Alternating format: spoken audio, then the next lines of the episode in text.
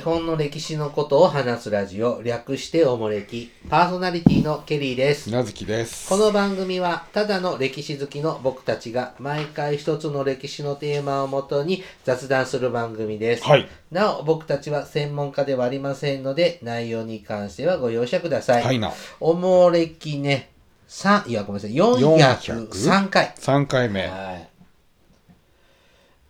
なんかケリーさんってさ、 なんかやっぱ友達少ないんだなーってあー、かわいそうに実感しね。ましてね。なんであのクラブハウス、クラブハウスは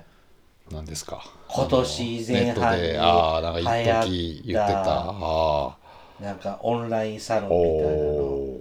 あれ招待状がないー。とほう。入会できないんですよ。ほで、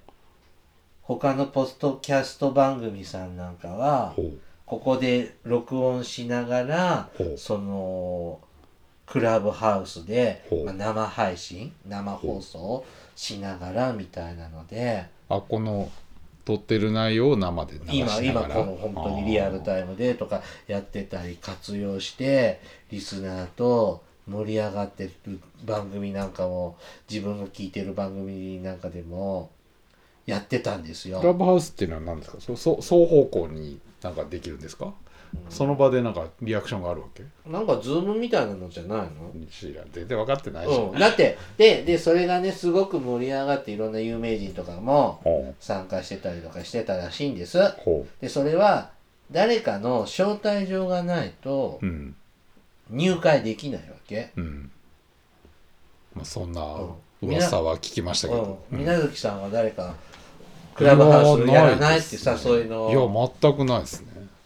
ケリーさんもなんかどうどうえどういうとこから来るわけメールで押しメールでペロンって来るわけまずうんじゃないのクラブハウスっていうなんかそういうなんかあれ招が待状じゃなくじゃないのあこれメール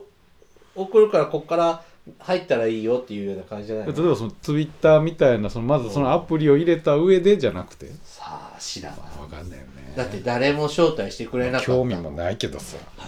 で知り合いの子がお「えケリーさんクラブハウス入ってないんですか?」招待状送りましょうかって言われたからあ断りましたいりませんいや誰かぜひ入ってくださいってなんかそんなお情けじゃなくその招待状っていうのはどういうことそのクラブハウスっていう大きな枠組みにまだ入らないといけないわかんないだって誰も呼ツんイでくれッタなーみたいなんでそいのメールで来るんじゃないですか私のサイトの処理あの招招待な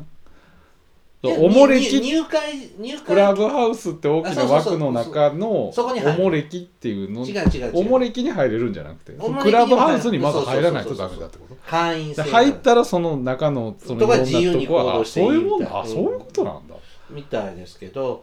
まあ私たちは人望もあー友達も交流もなく日本の片隅でひっそり生きているねえしこしここんなはい誰も聞かないような話をはい孤独なんかでも俺クラブハウスも一時ぐ言ってたけどなんかその後なんかいろいろトラブルが多いとかうん問題が金集めるだどうだってんで、あっという間に潮が引いちゃったなじんゃないかですかさ聞いてる人勝手に録音されちゃったらもう参加してる人がほうメインで喋ってる人の話が聞けるわけだよほだから僕らみたいな平民は構わないけどさほう芸能人とかさあーそういう人とか著名人が喋ったの勝手に録音されてさうほこんなこと言ってたあんなこと言ってたってうほう暴露されちゃ迷惑な方もいらっしゃるでしょうに、ああまあそのオフレコ的な話なのにうんみたいなうあんあまあ、そういうだいいよもうそういうなんっとてかいうのもあるじゃないのと思うと、うんはい勝手にやってちょうだいとても孤独な私たちが、お友達のいない私たちが、孤独ではありません我々はそんな不和ライドしませんからえー、だって誰もいないじゃん誰も遊んでくれないしさここを通しますから、まあだってリスナーからもさケリーさんってこれ何もなかったから寂しいんですうちのリスナーもそんなくだらないものはしませんあまあそれは言えるね、はい さあえっ、ー、とまあね今年も頑張って友達100人作りたいと思いますがはいさもうええやろあ、足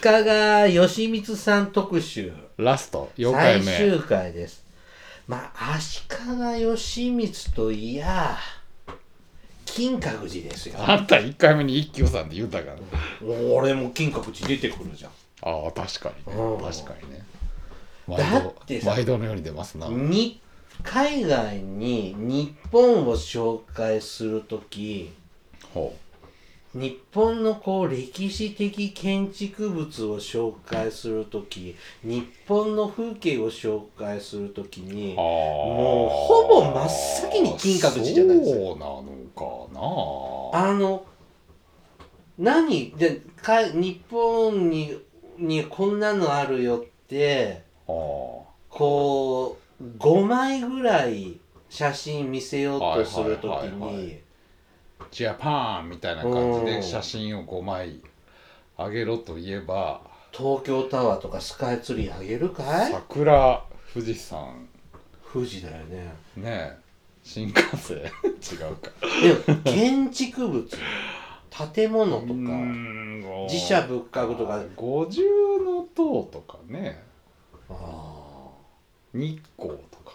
あ日光ねうんまあまあでもまあまあまあ金閣寺まはあトまあまあップクラスまあ確かにのねまあ言いたいことは分かる代名詞的な日本ですよあれはまあ京都で一番有名かなやっぱ寺社仏閣ではでもさ確かにさあの外観が金ピカピンって建まあ物まあっビてジュアルがね世界的にはああるああ中が金ピカピンっていうのはあるじゃんなんかいわかるけど外観が金ピカピン平泉金色堂俺でも金ピカピンじゃない、銀ピコピンじゃんなんかまああの外見があるけどうん、だから外観外が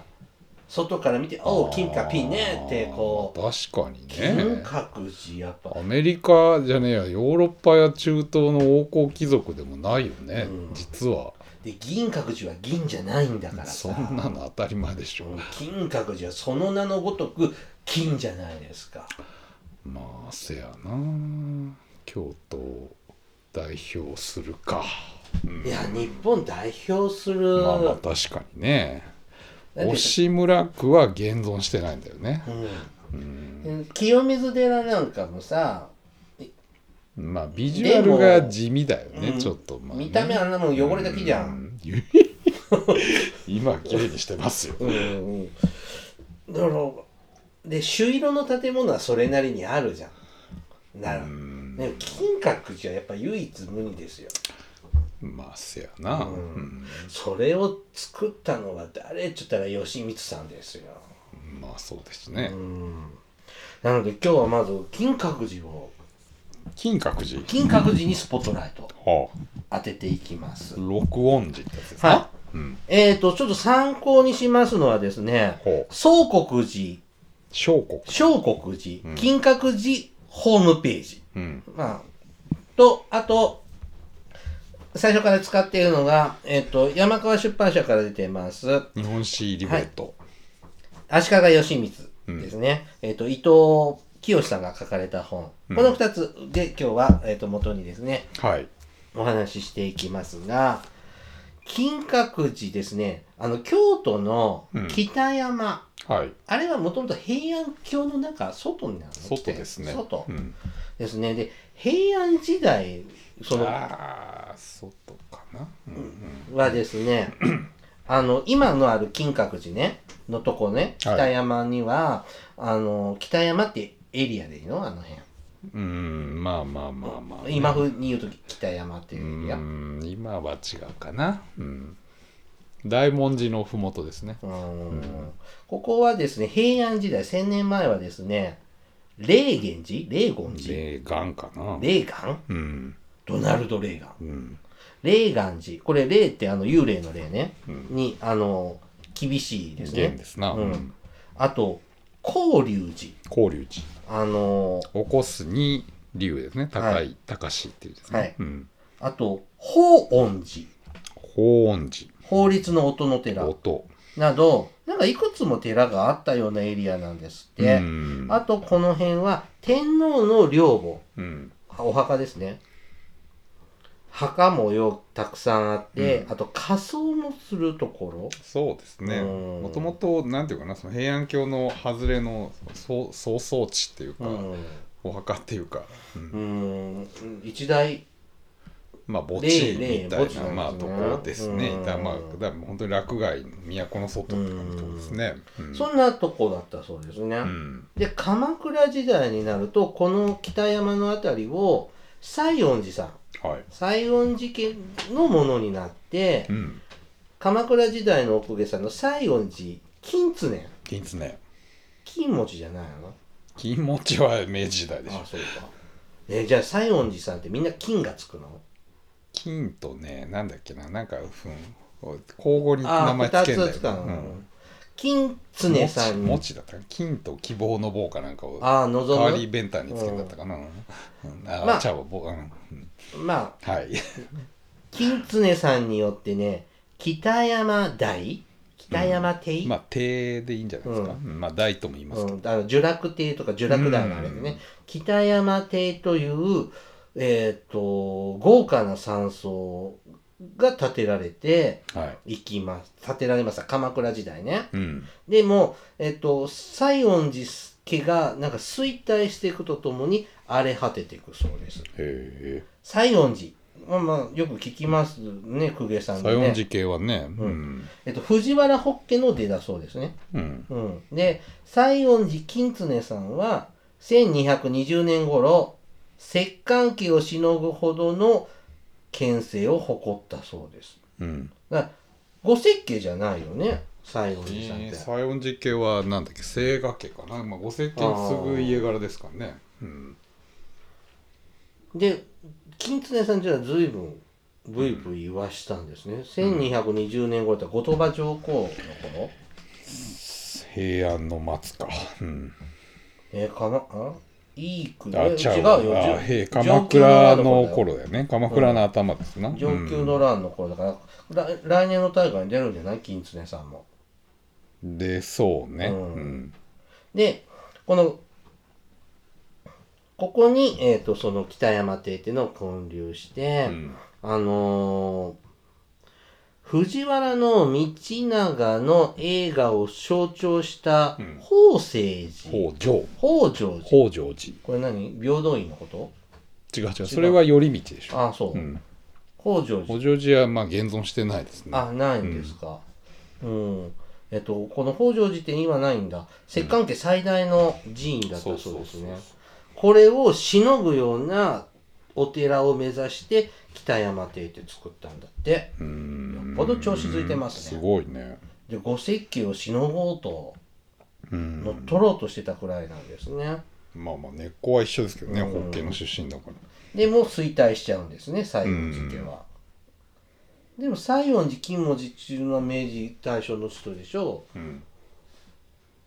まあ細々とは公家清賀系の公家といやしていや、は公家としてはトップクラスですからうね。んもちろんずっとそれはもうやってますけど、やってるっていうか。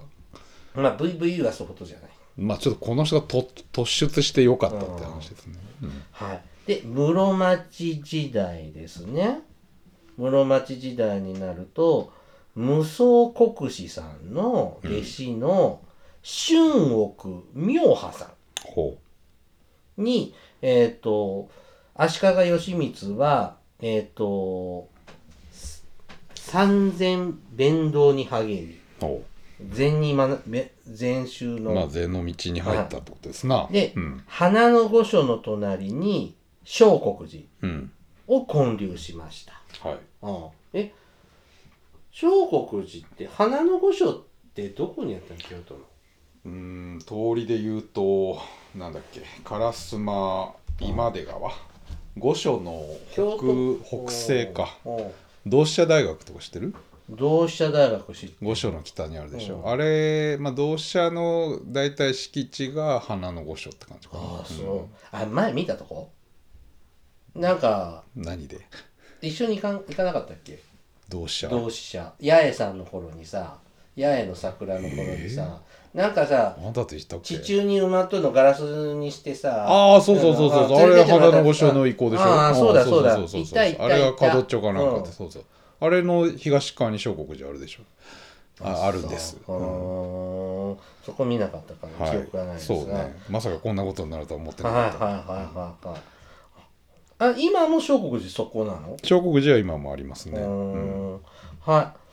い。で、そこにお寺建てました。だから、ここが五山文学が生まれた文化の中心地として栄えていきそうま。ですすね五山文学は京都ですね。いいよ、まあ、違ういやそうですけどあれ今日、あれ、鎌倉はなんだっけ鎌倉六五山いや鎌倉も五山です五山うんが、よはい。で、義満は、うんあの、この、小国寺を建てたのだけでは満足せずに、うん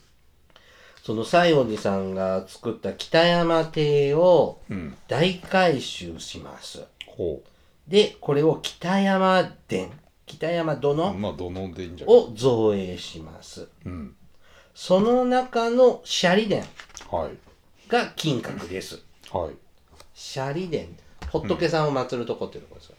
お釈迦様の骨ですよねシャリでうんシャリっていうのはね、まあ、基基本的に禅宗ってご本尊お釈迦様なんでうーんこの金閣、まあ、僕たちが金閣寺って言ってるのはシャリ殿なんですね。そうですねまあ一応メインの建物ってことですね、これ一層、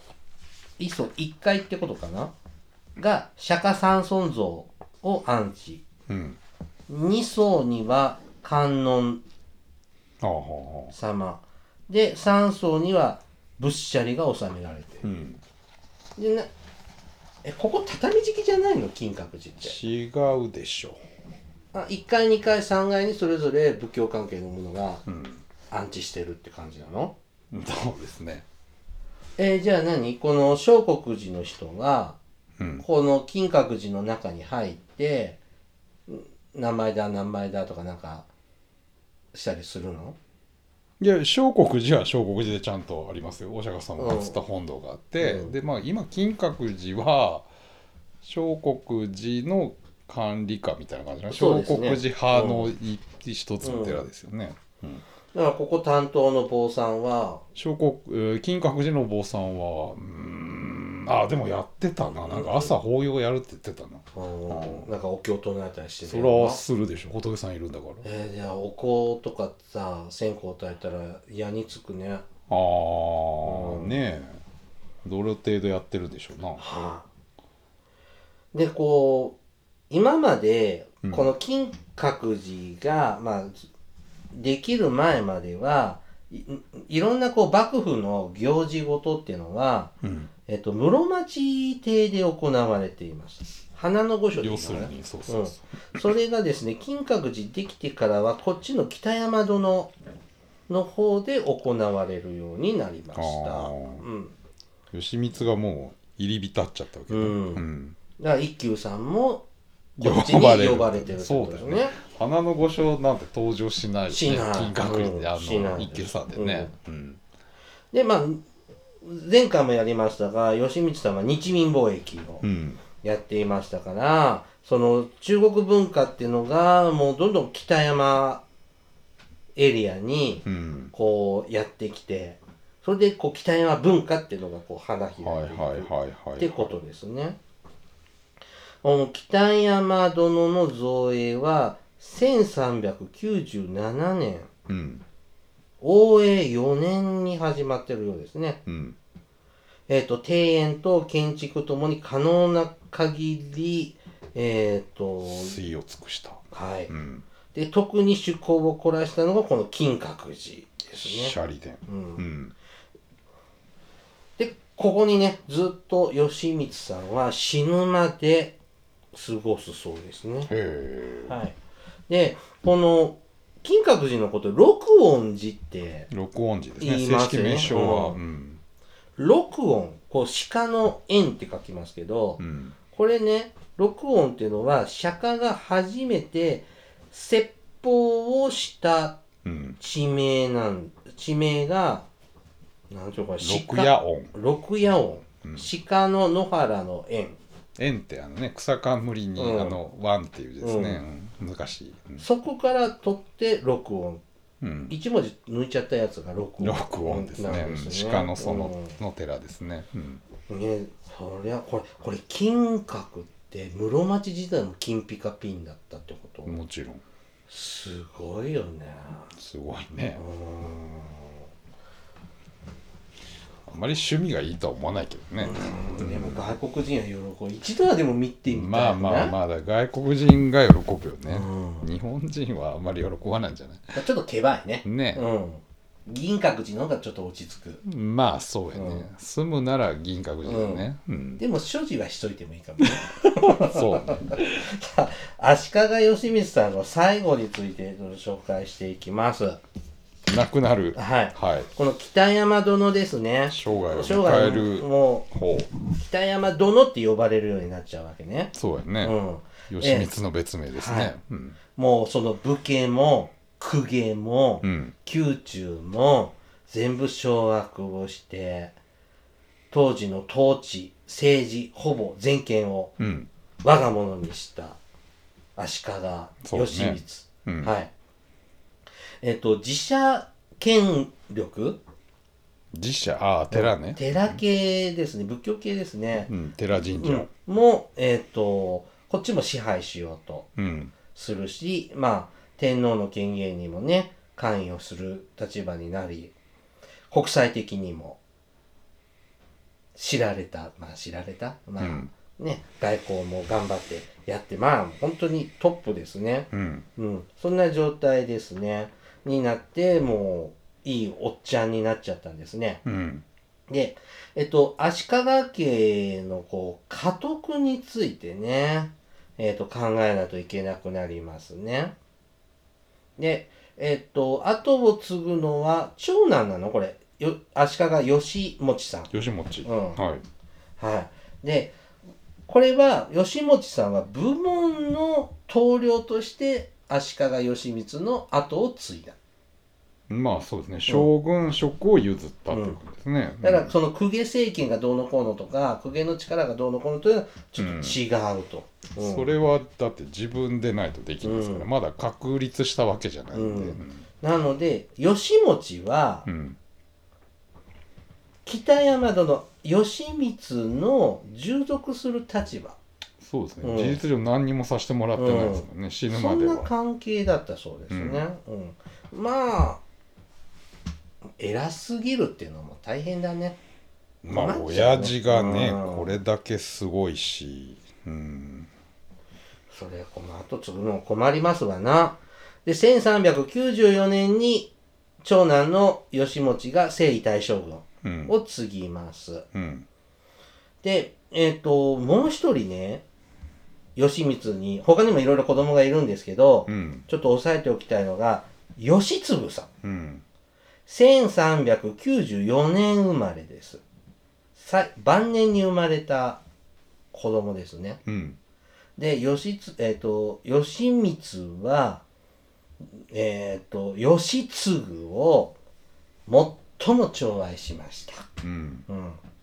であの出家させてたんですけど減俗させてこの北山殿という建物の方ねうんうんこれを義継に譲ろうとしていましたそんなに可愛かったんだろうかね見た目が結構良かったらしいですねあすごい綺麗な綺麗っていうかその良い美目秀麗でうんまあまあその辺も義満に気に入られたとこなんでしょうねうんうんあのえそのお父ちゃんの後を継ぐのは義持じゃないのいやいやだから順番通りでいけば義持だし、継いでますからだけどその将軍職はついたけどその、うん北山の北だか山らちょっ殿と由来なんでしょの、うね、普通だからほら彼もそうだけどもうお兄ちゃんが後継者に決まったらもうあと弟全員出家しちゃうんですよね,、うん、そうですねねそうな、しないいとややこしいんで、うでも減俗しろっていうことは当然義持にしたら面ド白くなキいですねドキですよね、うんうん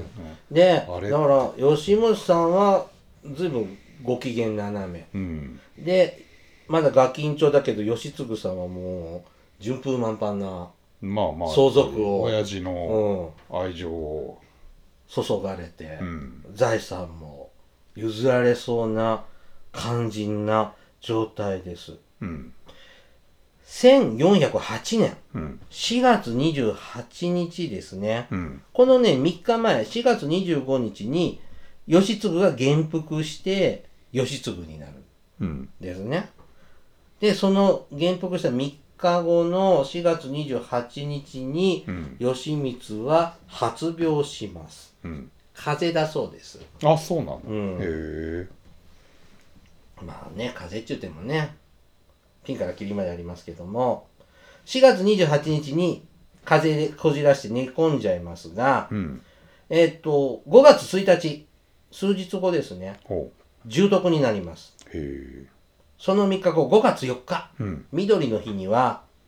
既得になります。重篤と既得は違うのやばいのから、マジ死んでくれっ て。だってえや重篤ばいのはマジやばい。はで、既得はもう死ぬ。みたいな、僕、こんなイメージです。あはいはいまあ、どう病状は悪化の一途をたどったとうん思ってください。マジやばいなるほどうん、はいで、6日、うん5月6日の夕方に亡くなっちゃいましうた。ん去年51歳だそうです。うんうん。あっけないね。最後はね風で51か、うんなんで今だとコロナっぽいね。この急激に。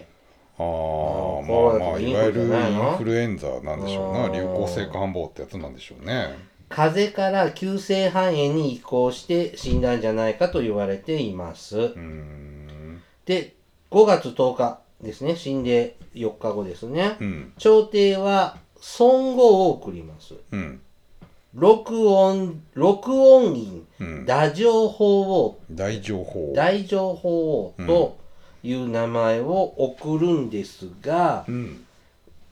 幕府としてはうん、朝廷から名前をもらうなんて、いやいやそう法王っていう名前でしょあ法う王ん、進化でありながら法王とか大情法王なんていうのはそういう前例がない前例はないってでこしょもちろんだって、まあ天皇しかなれないそうです。大乗法っていうのは称号ですから皇族じゃないもんうね。ん、なので断ったそうです。でこれ要するに義持ですようん、よあ、吉本。親父死んじゃったから義持の天下ですから、は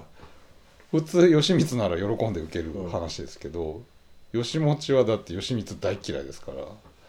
うん、そううだんね。親父にそんな特別な称号朝廷送ろうかって言ったらいりませんえーでももらっといた方がさ、足利家としてはさ、箔がつくじゃん。義持はもう義満の全部逆をいきますかあ、らそだうってです。日民貿易だってそうでしょそうですね。親父がやってた全否定が義持のテーマですかねでもまあお父ちゃん死んじゃってら、うん可愛い可愛い吉次さんはまだガキンチョだから、やっぱ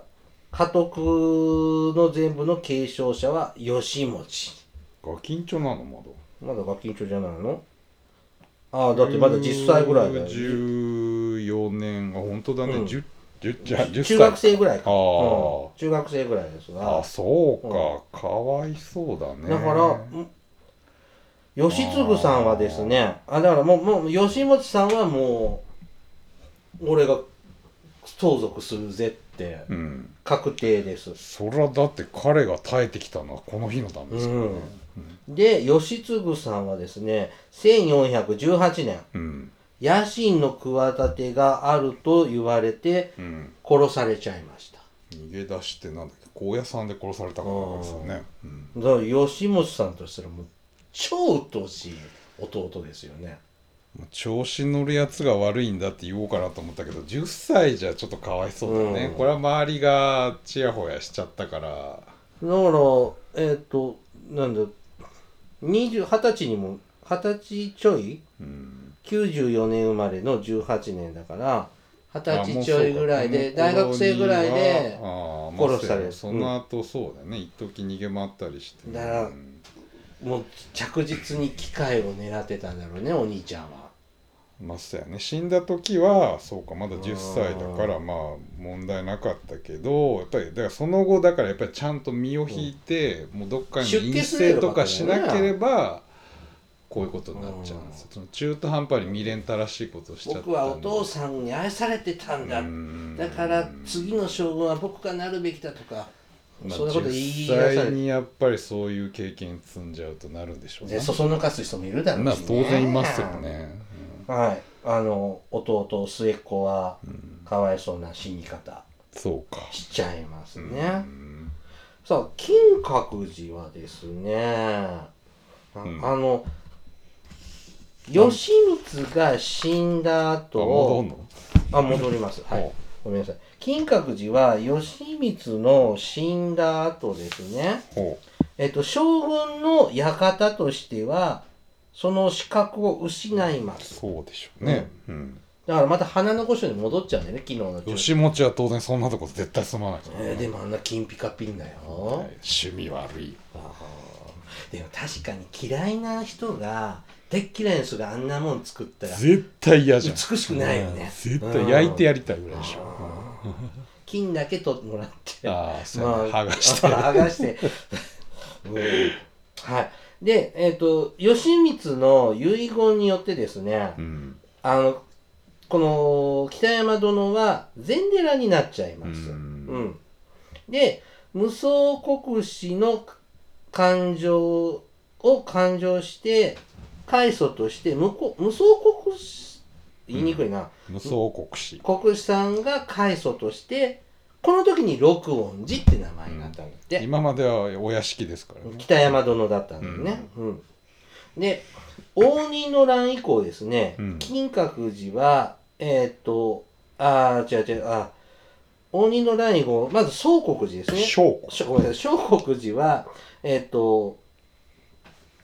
燃えちゃいます燃えちゃいますね。はい。うん、楽中の寺はほとんど燃えちゃいまそすうかでらすね。うんで六音寺も被害に遭いますけど、うん。えっ、と金閣寺やえっ、と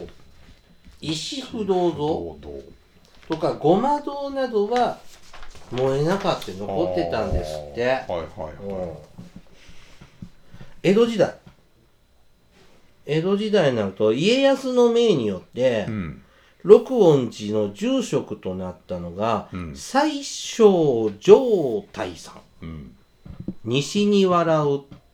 最小ですね受けたまわりに、なんだ打艦紙幣だかのだですか歯書いて兄みたいなね。この西小さんによってですね、うん経済的基盤を固め、以後、西小さんの系統によってこの寺、受け金閣寺って受け継がれていくんですって。うん。うん。西小さんは、ひ秀吉、うん。家康の政治顧問として、えっ、と、徴用された人でね、そうね。なんていうのこれ、国威の黒い、国威の最小。黒い衣ですね。黒い衣は僧侶っていう意味ですねあ。ーなんかこんな人多いね、帽子さあんでの人。もそうでしょなんで、あの、天海和尚とか。天海もそうだし、うんなんだっけ。なんか何人もいるよね。まあまあこういまあ、う僧侶坊さんとで、かにね僧侶でこう政治に預かった人は大体よく言われますね。はいうん。えっ、と、明治時代ですね。うん。まあ、江戸時代は幕府によって結構保護されてましたまが。あ、江戸幕府は一応その室町幕府の後継っていう位置づけがありますから、まあ、そうなん、まあ、一応だから足利家が大事にしてたものは大事にしましょうという明治時代ね。だこの金閣寺を庇護する人いなくなって、うん経済的地盤が失います。そうねで、まあ、また明治の最初は、あの、廃仏希釈うんの困難にも遭い遭いましたが、歴代の住職によって困難を乗り越えて維持をされてきました。うん明治27年、関西府県連合共進会あほという博覧会が開催されたんですが、えっと、この時に初めて拝観者を受け入れることにしあました。ーそして今日になっていくんですが、うん大正14年、1925年の金閣寺の配管料は、えっ、と、徳と波と2種類ある。うんうん何が違うのかわかんないですけど、徳は50銭、は波は20銭だそうです。あ入れるのかなで、昔の写真見ると結構中に人いますねあ、で、それが徳なのかかもな。しれないね上に上がれるとかうん現在はですね、金閣寺、大人400円、あー子供、小中学生が300円だそうですだっよ。たっけ ずいぶん高くなりましたね。まあまあまあ50銭とまあでも物価が400円は違うから安いんだな、あれ金閣寺って火事になってないよねどういうことあれなんかの小説だっけ金いや閣そ寺うですよ昭和28年にもやってますよ、うん燃えてるよそれ載ってないや、うん、金閣寺のホームページになかったよ、嘘うんマジで、ううんん、あれはなんだっ三島け由紀夫の小説でそう有で名すじゃよんねうん、あれ放火でしょ放火ですうね、ん修行してた人が火つけちゃってやっぱきびきついんだね仏教の世界 今週はまあ特にね厳しいですけどね、うんねえ金閣寺ねってことはもう6700年ずっとあるってことか1400年ぐらいできたからじゃあお寺は五六七八うん九そうですね、一700年前のうん、からずっとあそこに金閣寺は場所はねあり続けるんですねうん建物は変わってますうけんど、はいここまでが吉光さんのうん特集だったんですけど大河ドラマできるかしらね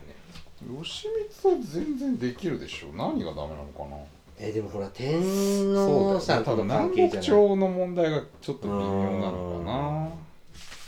え主役は誰がいいかな吉光ううんんでも若い人をやらないといけないんでしょうねで50で死ぬんだあそうか、もん、うんそんなにおじさんじゃなくていいんだよそうやね、うん、30代ぐらい2三3 0中代堅のの役者さんだね誰だろ松山ケンイチとかう松健まあ清盛と確かにちょっと雰囲気似てるっちゃ坊似主てもできるけよどね 坊主ってだけか あーもうちょっと滑覆がいい人がいいな僕がいいのあの人あの山田山田誰やあの山田ウーバーイーツの宣伝してる人あーあの人山田じゃなかったっけあの勇者ヨシヒコの人、あそうそうそうそう山田孝之高之かああーあーーあれよくないちょっと幅もあるしあーそんなムロツヨシみたいなんでもいいんじゃない村ちょっとあんたちょっと年取ったなんでそういう方に行くんかまあでもちょっとコミカルな方がいいかなと思ったなけいやど違うなうんなんか重くなりそうだね、あー重いですねなんか戦国ものとはやっぱ違うねまあでもうんまあそうか朝廷の扱いは確かにでも最近いろんな天皇さんとか出てくるじゃん、ね今の晴天でも孔明天皇も出てきてままあす、そうやなまあ戦ありうんね外国ロケもあるわなミントの話もあるしまあでもねその南北朝でもどっちに味方についてど誰が裏切ってとかさその人物のどこまで出すかとか大変そまあちょっとでかすぎるかうん逆にうんうで一休さんも出さないといけないんでこしれはょ当然ですようん桔梗屋さんとか誰するんだろうね、京屋さんさよちゃんなうさよちゃんはだからあの子ちゃんあのなんだっけん、弥生さんとかは芦玉なんでいいんじゃない弥生さんは誰芦田京屋さんの娘、うんああ芦田愛菜とかでいいんじゃない芦田なんか 新右衛門さんっすよね、うんはいちょっと詰め込みすぎてぎゅうぎゅうしてたんですけどあそうですか、うんいやいやでも頑張ってなかなちょかっと絞ってうんまあ面白い話ですね、はいえっ、ー、とセンター試験じゃないや共通テストに出るといいですねこれはしっかり勉強していた方がいいよ、はさあ、えーお便りも紹介しましょ手紙う。はい。サイクルマンさんからいただきました。サイクルメインはい。ケリーさん、みなずきさん、海坊主さん、いつも楽しく拝聴しています。私の住む和歌山では、えー桜が開花しましたと、3月の20日頃にいただいております。はいえー桃も咲き始めていい季節になってきました。えー私の娘が住んでいる奈良市では、佐保川の桜がとても美しいです。うん行ったことありますか桜といえばソメイヨシノですが、ソメイヨシノはさ江戸後期に開発されたそうです。ということは、江戸平安時代に読まれた歌の桜はソメイヨシノではなかった、んソメイヨシノではないってことですね。ちょっと不思議な気がします。といただきました。はい桜ね。でソメイヨシノが一よ思いつきますけど、昔は山桜じゃないのそうやねだから葉が結構花と一緒に葉が出るじゃないですか、うんソメイヨシノってね花ばっかりだけどそうですねコントラストが綺麗ですよねうん緑とピンクでなんかやっぱソメイヨシノってあれクローンだから寿命が短いんだってねう、んそうそうそう560年ぐらい一気に大きくなって結構ね死んじゃうよね、あっとういん、う間だかにら定期的に植え替えて若い苗植えてあげないと、その100年前は桜の名所だったとこもう朽ち果ててダメになってるとこあるんだよね、うん成長が早いしね、うんで昔なんか桜より梅じゃないのこんな奈良とか平安の頃なんて花見って梅はでも奈良時代に大陸から来たもんでしょだあかそらう当時は結構ハイカラなさ花でしょ、あーまあ今からね梅酒もつけなきゃいけないしねうん、お漬けになるんですか今年も今年ねちょっと暇かどうかの相談です ねあそうですかはいねあのやっぱ綺麗ですね桜ね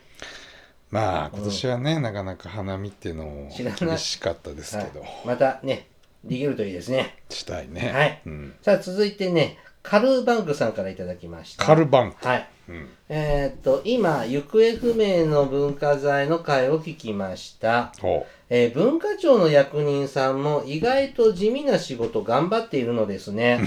最後に私の拙いメールを読んでくださりありがとうございました。が、その後のケリーさんのお便りの少ない発言と、みなずきさんの応援してくれなきゃ終わっちゃうよ脅しにびっくりしてメールを書いています。えーおもれきの空気のような存在でしたが、水をかけられたように感じました。これからはサイレントリスナーを卒業するので頑張ってください。というはい、ただきました。あんまりこういうこと言っちゃダメよ。ねやめちゃうよとか。伊豆と空気はただなんていう時代はもう終わったんですよいや、空気はただですよ。空気もただじゃないですよ今や本当 になんで、などっからそんな話が。酸素とか金払って捨あてる人いるじゃないですかーそうですねん。もうこの、まあ、まあ、水ね、うん買っちゃうしね。あそうなのミネラルウォーター、あの、ほケら、もリーさんシティの水源っていうのは川なのおいしあま川、り川、川。川なおの美味しいよ。あそこ、かうんあそこでかい川あるもん、ねなんかやっぱ、いろんな説あるじゃん。ミネラルウォーターより水道水の方が体にいいとかさ。あそうなの、えだって、ミネラルウォーターってさ、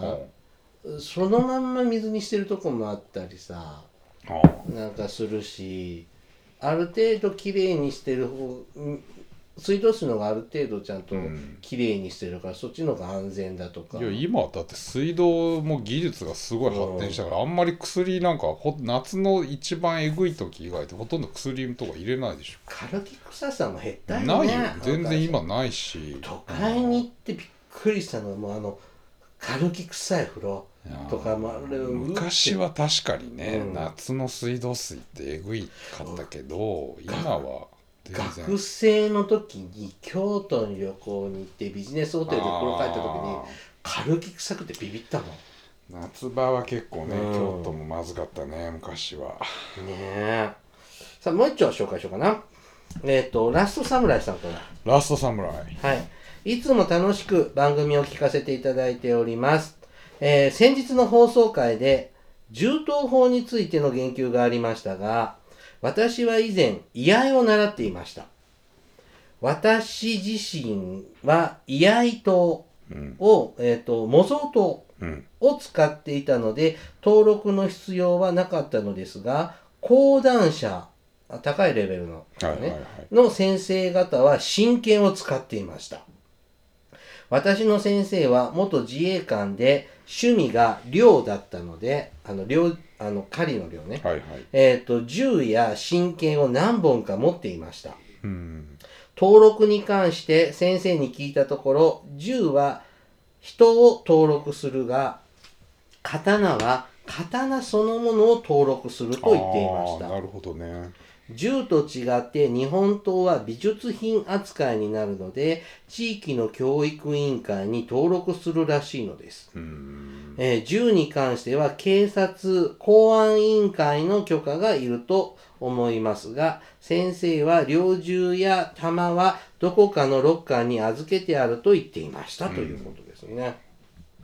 違うんですねに日本なるほどね刀と鉄砲じゃん、うんうーん火縄銃はどっちなんだろあでも時々祭りとかでう売やっっててるるよよねねあ売っれてるけど火縄銃はどっちなんだろうな